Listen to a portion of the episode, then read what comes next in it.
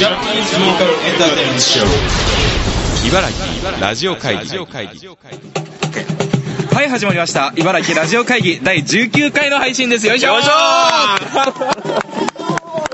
えー、なんか集まってきたというわけで、今回は、えー路上で、えー録音しております。はい、遠藤さんの結婚式4次会の帰りということで。そうですはい。南口ですえーはい。えーやったえーなんで外かというと、まあ場所がないのと、人がいないのと、そして今から MNM の路上ライブがあるんですね。あー素敵ですね。えっ、と、よくやってるみたいでみんなで。はい。はすごいですよね。ツイッターでも結構よくつぶやいてて。い。そうそうそう。いや、つぶやかなきゃ。さっき山田がツイートしてたよ。あというわけで、自己紹介お願いします。はい。えっ、と、スマトラブラックタイガーのギターと MMM の主催やっております、ヒデです。よろしくお願いします。お願いします。えー自主映画制作集団ラフレシアフィルムズの荒方裕太です。よろしくお願いします。お願いします。お願いします。というわけで今日はね、あの、ぶちくんが、えー、4次会の後そのまま練習に行っちゃうっていうことで、はい、あの、お休みということで、ははいい、楽しみまあですね。今日、DJ で出てたからね。ね、うん。もうみんな大忙し。長かった。長かったいや、遠藤さん大変だったな。ね本当にいね。や、いい4次会でしたね。いや、4次会本当よかった。正直ちょっと泣きそうになっちゃって。本 そう、み,、うんみんな遠藤さんへの愛がねね本当に。強くて。かれこれ俺らも5年くらい、そうですね。5、6年、あ、うんスマブラなんかもう6年でしょ、だって。うん、そんくらいですね。ですよね。いやー、早いですな。ななんか、卒業みたいな感じのノリになっちゃったけど、まあこれからもね、そう。遠藤さんよろしくお願いします。よろしくお願いします。というわけで、最近のヒデの近況なんかは？そうですね。もう MMM しかないですね。寝るか MMM しかないです。本当に。いろいろここに来て問題とかもあったりして。あー、なんか大変だったみたいなことも聞いたりとか。そうですね。ね僕もあの最近ね、あの、この間二人があの悪夢を見るって言ってたんだけど、ん昨日、一昨日と二日連続で MMM の悪夢を見まして。なんかあの、なんか忘れ物したりとか、うんなぜかうちでテレビで MMM を見てるとか、そうそうそうそうそうあれな、なぜだみたいな。そうそうそうそうやばいやばいみたいな。間に合わないとか、そういうのばっかり。そう、もう恐ろしいんですけど、あとこの間電気止められたんですよ、僕。まあダメなやつじゃないですか。そう。そんなね、あの、こんなね、まあ忙しいからですよ、それも。んね、きっとね。そうそう。まあ楽しいですね。ね、楽しい、はい本当に。っていうか、あの、はい。あれですよ、聞きましたよ、木曜日。あ、ありがとうございます。荒川さんからのメールも、はいありまして。ああ、そう。あ、ていうか、あの、いっぱいメール来てたんだけど、本当読めなかった方、本当にごめんなさい。あの、うんうん。なんだろう。目に留まったというか、んのだけ読ませていただきました。はい。いや、なんかね、こっちの、あの、ポッドキャストと、うブッチのね、テンションがね、違いすぎてとか、まあ、やっぱりね、公衆の電波だから、そうですねいろいろ、うん、なんだろう、打ち合わせとか、ん頑張ってやってたので、ん。はい。でもなんか、あの、スマブラ出てきてからの感じが、なんかすんげえポッドキャストっぽかったって。なんかね、スマブラいない時はね、なんか、そうかっちりやってたよね。そうそうそうそうそうそう。そうそう。いや、なんかできるだけうん。崩せないかなと思って。ああ、いや、すげえ楽しかった。そう。僕はいつもあの、自宅に、会社の帰りに車で聞きながら、だいたい。途中で家に着いちゃって、うん。で、そこからあの、階段登っていって、家で聞いてるんですけど、うん。あの、なんかね、どんどんブッチも、あの、今日いないからあれですけど、うん。なんかすごい慣れてきてるね、あれで、うん。すごいなんか、でもね、なんか個人的にはう、前回、まあ、なんだろう、2回目は結構明るく聞いたんだけどな、みたいな感じで 言ってた。ああ、そう、なぜか3回目で緊張してたね。緊張したらしいんだよね。そう。2回目がすんごい FM 感が出てたっていうあれ。そう。なんかでもね、あの、これがどんどん大きくなってね、うん。大きなムーブメントに。この前は、あそう、スーパーエラブユーは変な格好してきたって言ったから、うん俺らも続けようかって思ったんだけど、そこはあえてなんか、あの、スーパーエラブユー滑った感じにしようと思って。ヒデずっと変顔してたじゃん。まあでもそ、特別なことなんかやりたいなと思って、うんえっ、と、アコギ、山田、ちょうど車に積んでたから、あの、持ってって、やれたりするかなみたいな話をしたら、ん。やりましょう。ってなってそうなんかディレクターがいるんですけど、はい。まあ僕たちはおなじみのあの、はい。茨城放送のディレクターで、はい。だからアコギ持ってってなんか弾いたら面白いんじゃないですか？やりましょう！とか言ってもなんか ややりましょうっていうかあじゃあやりますか！っつって、なんかちょっと席外したと思ったら、電話のとこで、なんか上に確認取ったみたいで、あの、生、生ライブやります、みたいな。早っつって。一瞬で決まって。なんか、あれもね、特別、ラジオを聞いた人には、ん聞いてもらえたので、よかったです。本当あのラジオブースの生ライブっていうのは本当生放送のあの醍醐味ですからね、うんあれ本当に聞いてて楽しかったですそうよね。うん次、来週あのラックも、やってほしいな。ぜひ ペットもペット、はい。吹き始めてほしい。はい。初、初トランペット。初トランペット。そう。そうだね。あれですね。配信もはい。よろしくお願いします。そうです。スマトラブラックタイガー、えー、と10月の曲「遠来」という曲あのラジオでも紹介したんですけど、はい。えー、と配信してますので、よろしくお願いします。お願いします。宇宙初オンエアしましたもう。はい。はい乗り遅れるなよ。買ってね。買ってね。あの100円です。はい、よろしくお願いします。お願いしますというわけで今回、まあ、特集、まあ、前回に引き続いて MMM の出演者がゲストとして登場することということで、まああのなんていうんですかあのセミレギュラーっていうんですか、はい。の、えー、アナラックジュエの郡司君がまたまた登場ということで、えー11月1日ですねあの、11月2日が MMM ですけど、はい。その前日に「エクスペンダブルス3」という映画が、はい。あの始まるんですけれども、はい。それについて僕と,、えーっと郡司君で語って、まあ、ヒデがまた英気兵器するというそういう回。え ーいつものパターンということで、はい。ちょっとやってみましたので、あのね、はい。あれなんですよ。あの2人ともすごい楽しそうに話すから、うん。僕は Hulu に入りました。俺も最近フール入った。あマジで？あれ超いい、うん。だからき980円だっけ？そうそうそうそうそう。980円でうん見放題。見放題、うん。なんかちょっと古かったりもするけど面白いよね。面白い、うん。ね仁義なき戦いシリーズも全部見れるからねあれ マジで。素晴らしすぎるっていう。うんそんな感じで。ははい、というわけで特集いってみましょう。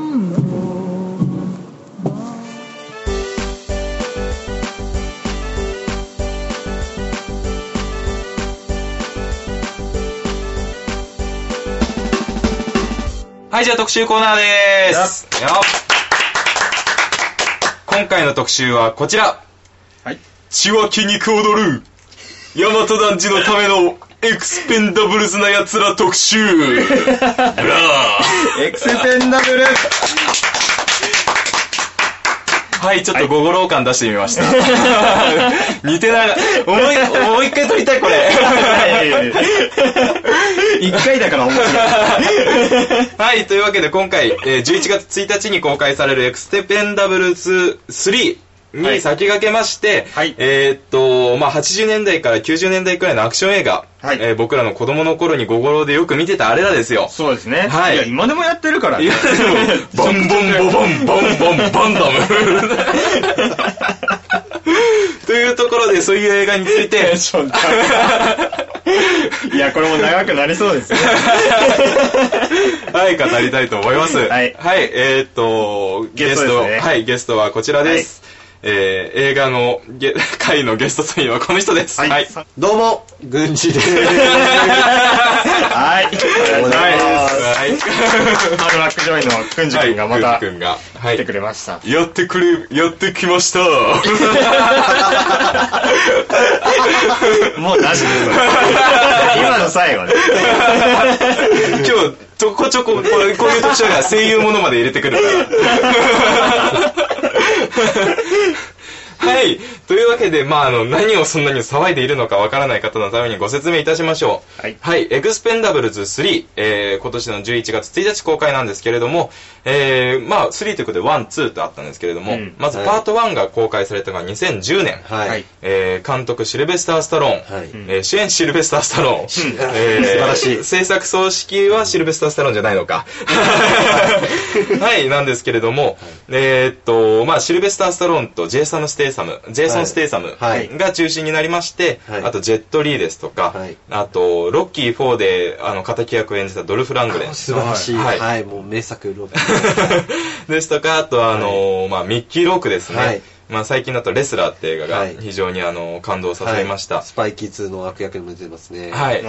そういった、まあ、あと、えっ、と、カメオ出演でブルース・ウィリスと、はいえアールノ・シュワルツェネッガはいーが、えー出てくるという、まあ、いわゆる筋肉バカアクション映画の、あの、俳優がいっぱい出てくる映画っていうはい。シリーズで、で、パート2では、あの、さっき言ったバンバンババンバンダム が登場し、で、あと、あれですね、チャック、チャック・ノリス。チャック・ノリス。がパート2で、はい。野獣とつけば大体チャック・ノリスの映画皆さん知ってるとは思うんですけど、わ い。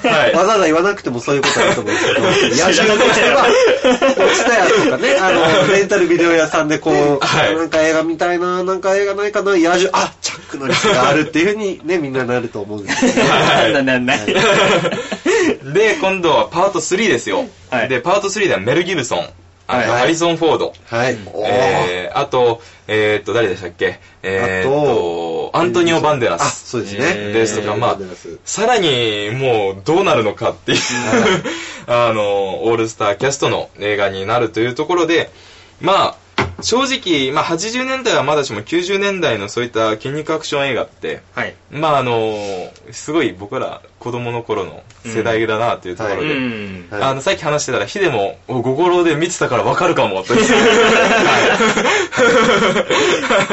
ところだったので、うんはい、そういった話をしていければなと思います。はい。はい。はい。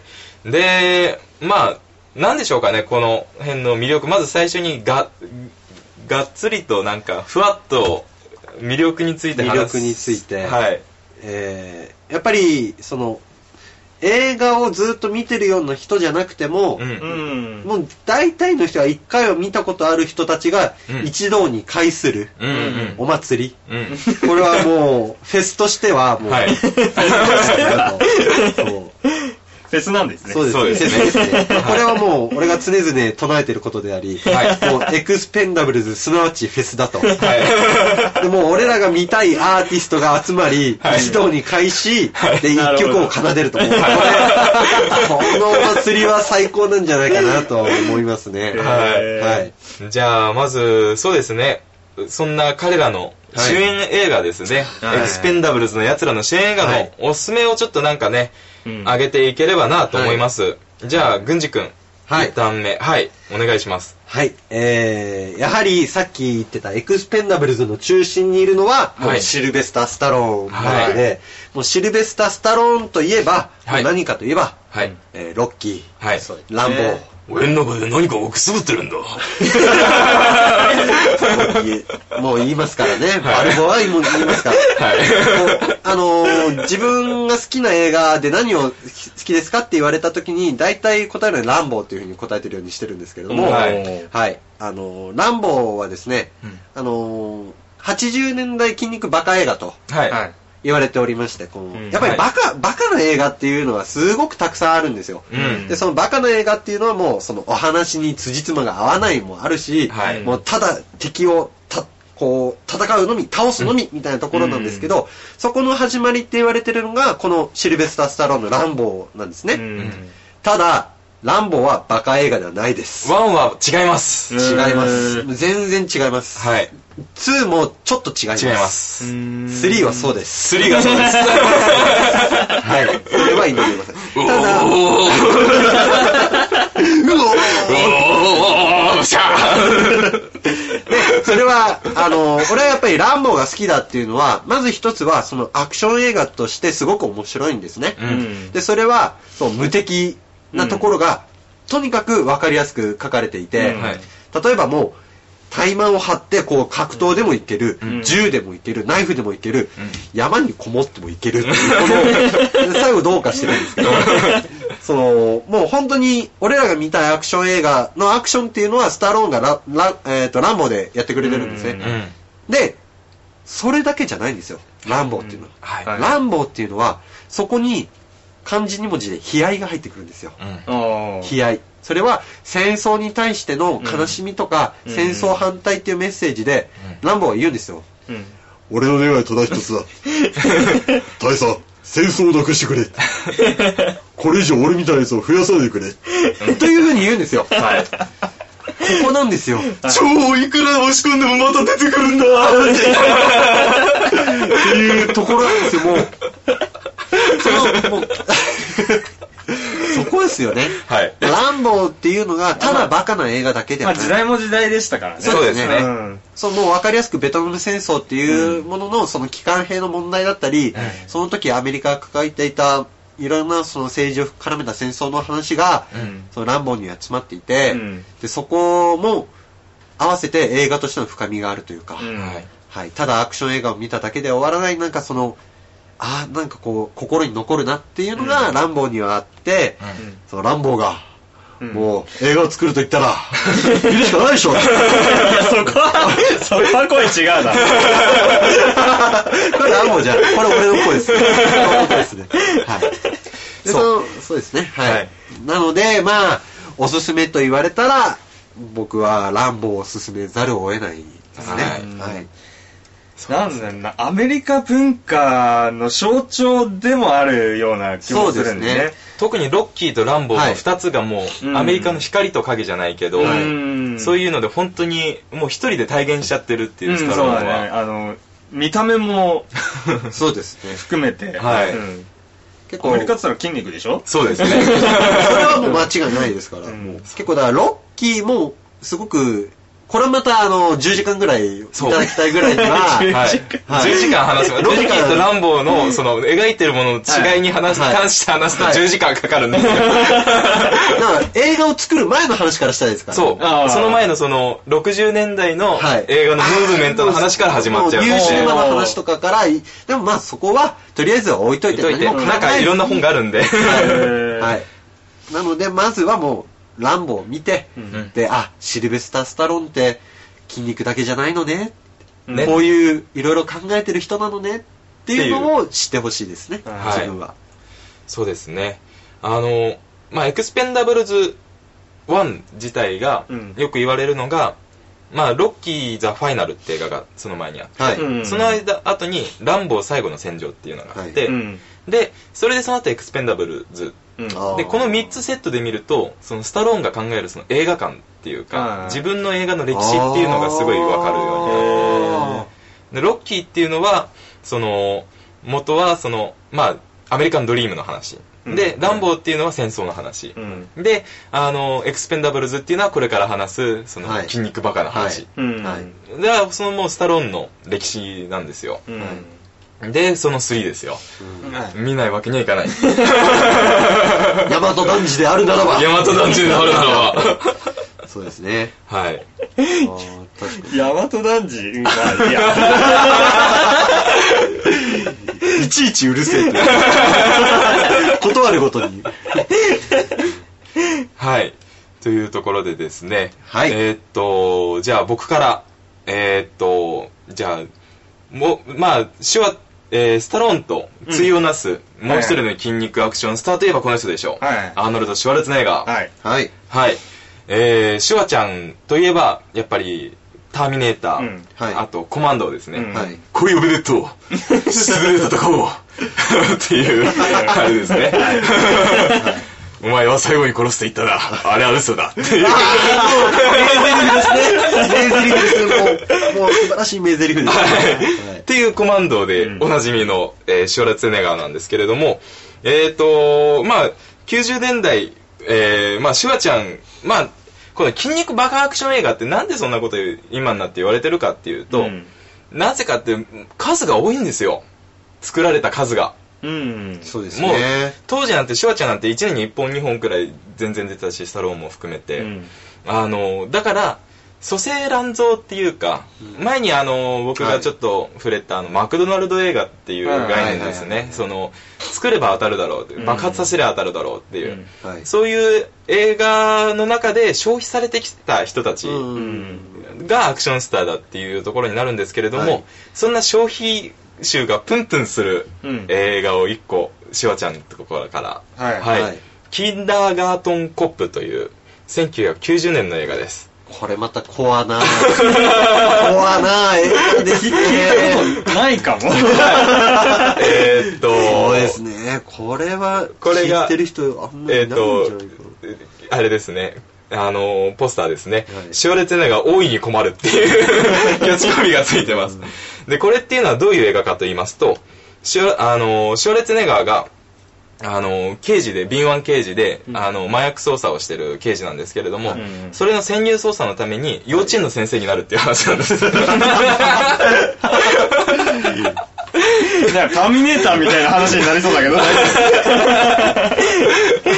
で、えーっと、まあ、普段はもう、すごい、本当に、なんて言うんでしょう、マフィ、そのマフィアのアジトに行ってショットガンをぶっ放すような、うん。あの、そういう刑事なんですけれども、それが、あの、まあ、えーっと、その捜査のためにずっと追ってた犯人の承認を得るために、えーっと、その、奥さんが、うん。あの、はい。金を持ち逃げされたと思われてる奥さんが、その潜伏しているという幼稚園に行って、はい。その奥さんと子供を保護して、えーっと、証人として、あの、犯人と戦うために、うん。はい。その、地方の幼稚園に行くんですけれども、はい。まあ、ずーっと、まあ一人で悪党と戦ってきた男ですから、はい。幼稚園児に対して、えーっと、まあ非常に、あの子供にがすごい苦手なんですよ。うんはいはい。で、あまりにも混乱して、あの、ちょっと今、この場で写真出しますけど、あーって言うんですよ。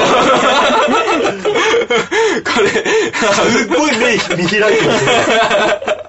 多分こんなに目見開くことないですよね。ないですね。トータルリコールの時くらいですね。そうですね。インダガートンコップって検索すると、とこんな画像ばっかり出てくるんだね、これね。そうですね。はい。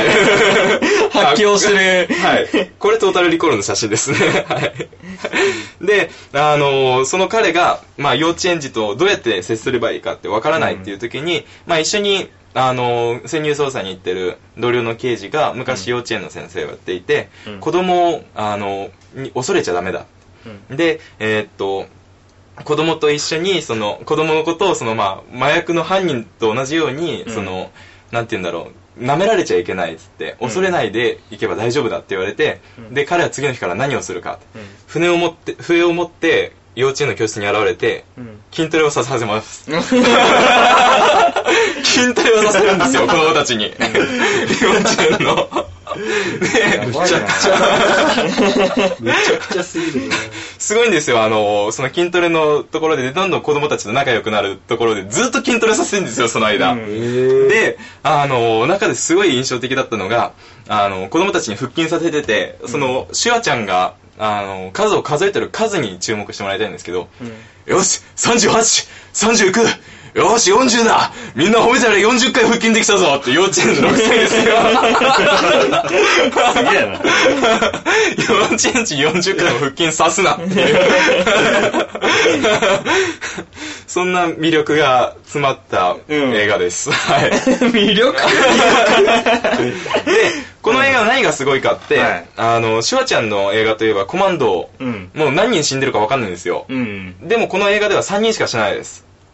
うん知らないですおー。死ぬ人が。一人も死なないでほしかっこれはシュワちゃん映画としてはものすごい。んえーそうねはい。えーっと、あれ？一人、二人、そうです、三人しか、あ、四人ですね。四人しか知らないんです。うんこれはもう、すごいですね。ものすごいそ少ない数で、そういった点でも、まあ、あの、おすすめのうんシュワちゃん映画です。今回の3でもね、はいきっと活躍してくれるれ。ことを。そうですね。はい。楽しみだな こんなテンションで続きます。じゃあ、郡司君、はいいかがでしょうか？そうですね。はいえー、まあ、いろいろ考えたんですけど、まずはさっき言った中心のスタローンと、はい。あと、えー、エクスペンダブルズのこれ3が今度やるんですけど、はいやっぱり3っていうことで、まあ新しく出てくる俳優の、うん。まあメル・ギブソンはいをピックアップしようかなと思いますね。はい。で、まあそんなこと言わなくても、メル・ギブソンと言ったら、ああ、はいはい、リーサル・ウェポンねとか、はい。ああ、もうはいはい、マッドマックスねっていう風になると思うんですけど、はい。まあ万が一これを聞いてる人で、はいもし、マッドマックスを知らない人がいたら、はい。と思いまして、はい。今回はマッドマックスを、はい紹介しようと思います。偉いはい。はい。偉い、ありがとうございます。はい、僕とは大違いです。そうですね、結構もうべ、まあ、ベタなところかもしれないんですけど、はいその、マッドマックスが日本でも、はい。この名前を知ったら、知ってる人いるんじゃないかなと思うんですよ。うん。それはある有名な漫画で、うん。ちょっとこれヒデさんわかりますかね？あの、漫画で、うんあの、もう俺らの男だったらみんな知ってるみんな知ってる漫画ですね。え？それは、1990! あはいはい それは、この映画がもと、マッドマックスが元になってるんですよ。はい、これがそのビジュアルですね。あー、なるほど。わかりますか？これ。あ、ジャンプなるほど。はいうん。あのそのまんまじゃん。ブロンソン先生がうん。書いていいいる、はい。まあ、書いていた、あれです。そうです。北斗の剣がう、んはい。これとはすごく関係があるんですよね。核の炎に包まれたそうです、そ う。全部そのまんまじゃん。あ、これあの、ファンがコスプレしてる写真です、ちなみに。はい。はい。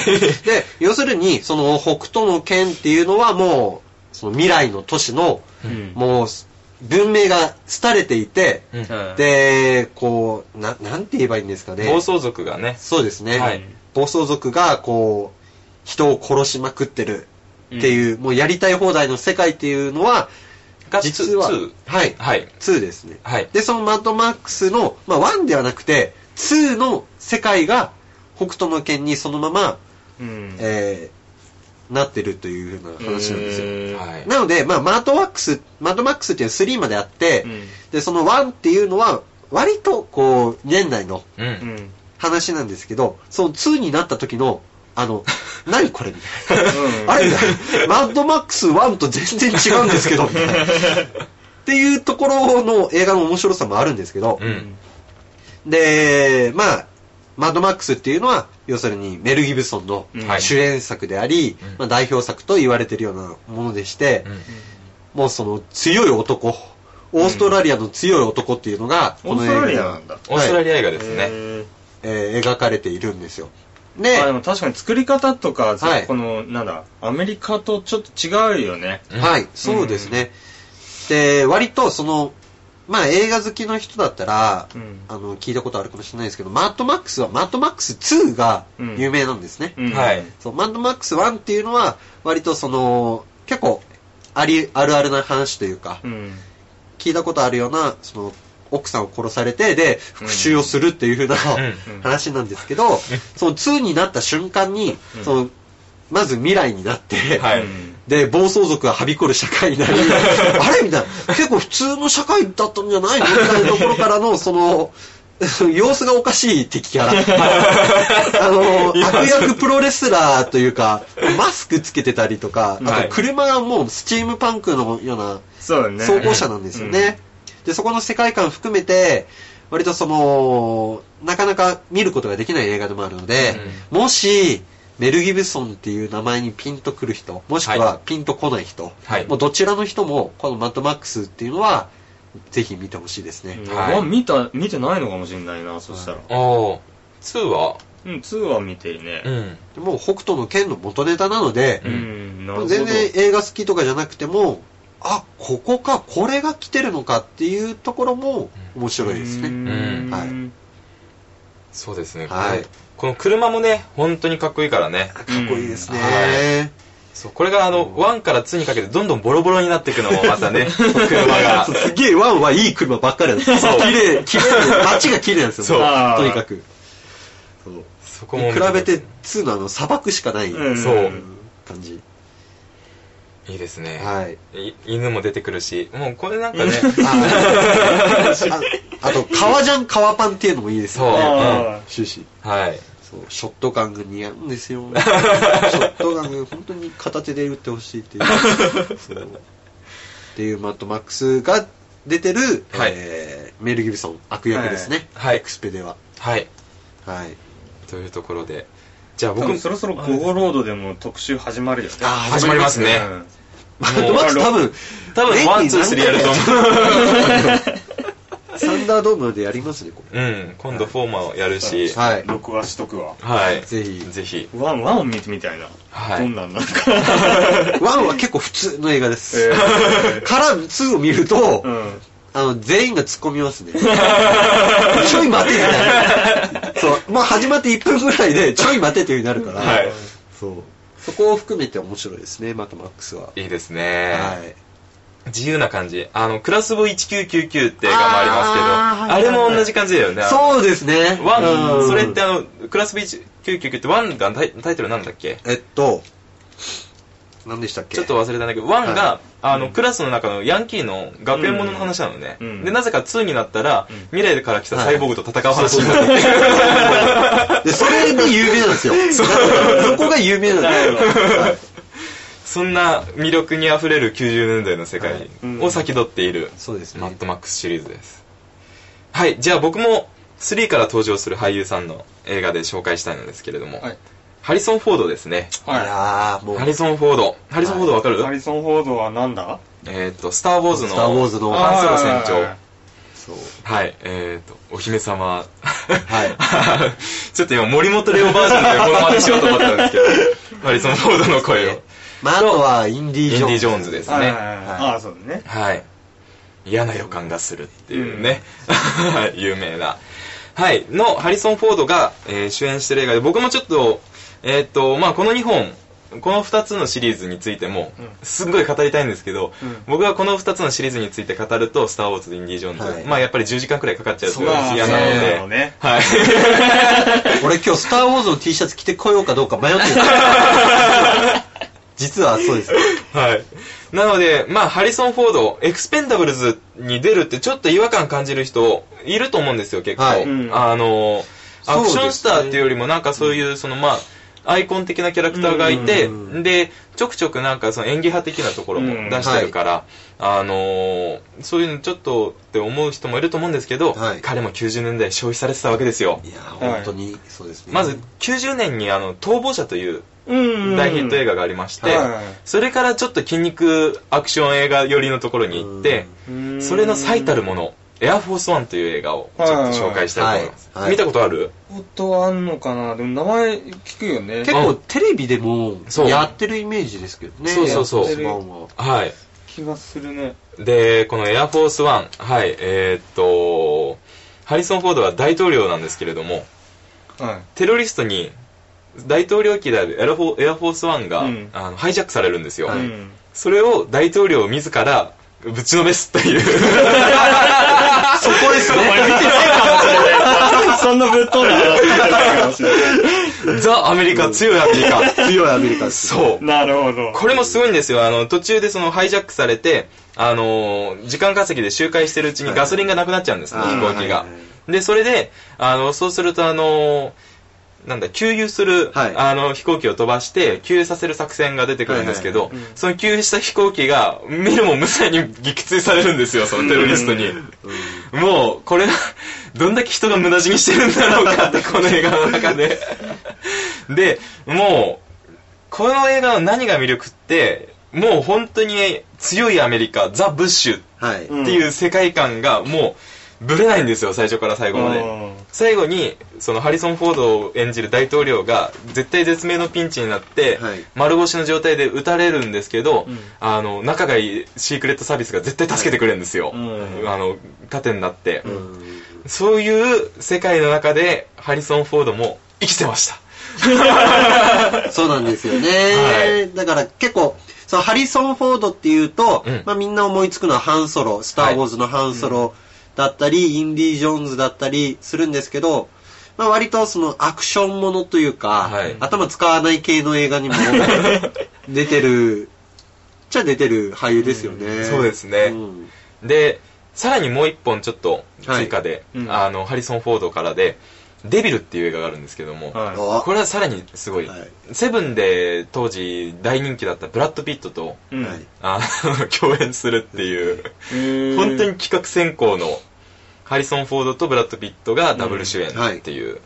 まあ、あの、その後ね、結構ブラッド・ピットそういう映画多かったけどね。そうですね。スパイゲームはいはいはい。いうロバート・レッドフォードとかうん。で、これが、まあ、あのブブラッド・ピットが、あのーアイルランド系のテロリストで、で、ホームステイを装ってアメリカに来て、うん。ハリソン・フォードの家にステイするんだけど、ハリソン・フォードが実は刑事で戦うことになるっていう。あ るあるじゃん。まあ、あるあるなんですよね。はい身分を隠してお互いに生活するとか、はいタッグを組むっていう。はい。まあ、そんな感じですよ。というところで、はい。まあ、そういう人たちの起死回生を、はい。はい。なんだ？起死回生というか、あれはね、エクスペンダブルズはうん。同窓会です。ああ、なるほど。はい。同窓会、そうですね。はい。あのー、おー、久しぶりー お前まだそんな筋肉あるんだ俺の方があるぜっていう。そもそもそのエクスペンダブルズっていう名前がもうそうですもんね。ああ、はい。あれは使い捨てっていう意味で、その、ずーっと80年代から90年代に消費されて、もう一時はすごくもてはやされたその俳優たちが、2000年、2010年代になって全然仕事がなくなっちゃって、で、まさにメルギル、メル・ギブソンとかはもう仕事がない状態で、もうハリウッドからもう嫌われちゃってるんですけど、で、そういう人たちを一人ずつこう、スタローンが、お前、映画出ねえかって言って。おい、ちょ、ちょ、お前映画出ねえかって。違うちょっと映画よ、兄弟って言う。で、そうやって、その昔の80年代、90年代アクションヒーローの俳優たちに、もう一回俺らで映画作ろうぜって作った映画が、うんその、まあ制作ためにはいそうですね。うんなのでもう、だからこう、映画好きの人たちはもうブヒブヒ言っちゃうんですよね。そうですね。あの頃見てた俳優が、あ、これも、これも、これもっていう風にうんなって、すごく楽しいっていうのもあるんですけど、はい。まあ、逆に、その映画をあんまり知らない人は、はいエクスペンダブルズを見て、うんで、そこから、そのルーツの映画を見るっていう楽しさがあって、はい。そうね。そうですね。もうちょっとだけ出てきた、その2で一瞬だけ出てくる俳優、チャック・ノリスっているんですけど、うんチャック・ノリス、実は、そのアメリカだとものすごい人気で、はいその、チャック・ノリスファクトっていう のがあるんですよ。はいで、多分、えっ、と、某巨大掲示板でも、去年か一昨年あたり、流行ったね。結構バズったうん話題で、そのチャック・ノリスは、その映画に出ると、うん。大体、どこからともかく洗うんですよ。うん。うんで、大体、一瞬で、その場の敵を全員やっつけて、うん。で、また別のシーンになって、敵が暴れてるんですよ。うん。どこからともなく現れて、一瞬でやるんですよ。で、しかもその、倒すときになぜか爆発が起きるとか。えみたいな。え、え、銃しか使ってないよね。あれ、素手で戦ってなかったっけ？みたいなところで、そのチャック・ノリスっていうのは、まあなんていうか、その、言っちゃえばバカ映画の象徴というか、うんまあ、強いぜ、みたいなところがあって。で、それをネタにしたジョークっていうのが、うんチャック・ノリスファクトっていうそのもので、うんいろんな冗談があるんですけど、例えば、チャック・ノリスが2本指を立てたら、それは V サインではない。お前のい命はあと2秒だ。とか、赤ちゃんが泣くのは、それは悲しいからではない。この世にチャック・ノリスがいることを知ったからだ。そう世界では2種類の女しかいない。チャック・ノリスに抱かれた女か、チャック チャック・ノリスに抱かれてない女かとか、もうななんていうの？かもう、チャック・ノリスがむちゃくちゃなそものになってて、うんで、それぐらいアメリカではすごい有名な俳優なんですけど、うんエクスペだと2で一瞬しか出てないんですよね。うんうん。でもその中でも出てくるんだよね、そのチャック・ノリスファクトが。うんはいはい。そう。だからもう本当に一瞬のちょい役なんですけど、うん実はものすごい、はいろいろエピソードがある俳優がもう本当に詰まってるんですよね。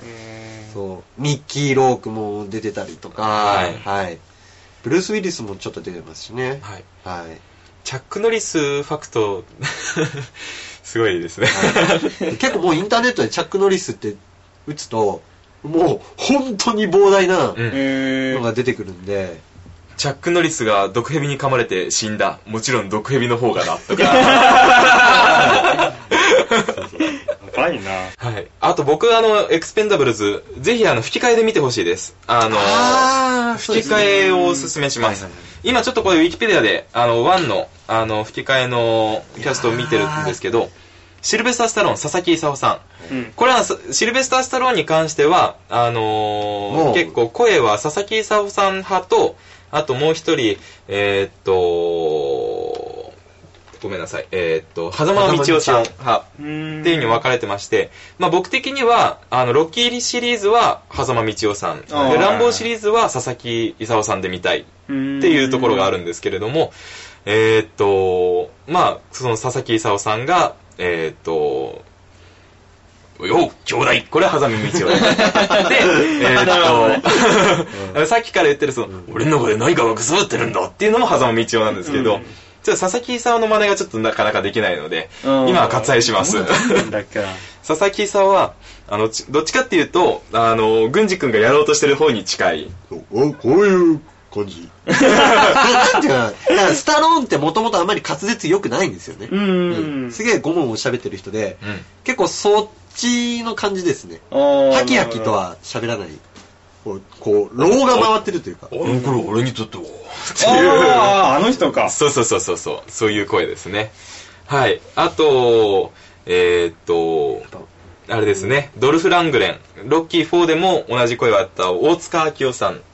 大塚明夫さんといえば、あの、まあ、バンダムの声が有名で、はい。2でもバンダムのはい。声当ててましたけれども、うんあ、あ、セガールですね。うん。スティーブン・セガールの声ですとか、あの、非常に有名で、あと、ゲームなんですけど、メタルギアソリッドのスネークそうですね。の声ですね。はい。えー、っと、この人の声の真似はすごい難しい。ただ、絶対みんな聞いたことありますみんな聞いたことがある絶対聞いてますよ、大塚明夫さんは。はい。あと、ちょっとね、ブルース・ウィリスのあの声をよくやっていた野沢夏さんっていう方が亡くなっちゃって、まあ、あの他の映画とかでよくやってた中川中村秀俊さんという方がやってるんですけれども、この人もね、はい。結構そうでやってるし、ブルース・ウィリスって言うとやっぱり僕は野沢夏さんで、畜生いてーっていう、あー。ダイハードですね。はい。今度やろうっていう声の印象ですね。あと、シュワちゃんはやっぱり源田鉄章さん。さっきから真似してる。アクション仮面とかの声ですね。う。うんん。この野郎が違うな。今ちょっと大変しまった。汚い言葉しか出てこないんですけど、大体。まあ、その辺の、あの、声に関しても、ぜひ、注目していただきたい。はい。はい。ところで、11月1日、はいエクスペンダブルズ3に向けて、皆さん筋肉を鍛えてください。はい。というわけで、もういいか。エクスペンダブルズな奴ら特集でした。はい。はい。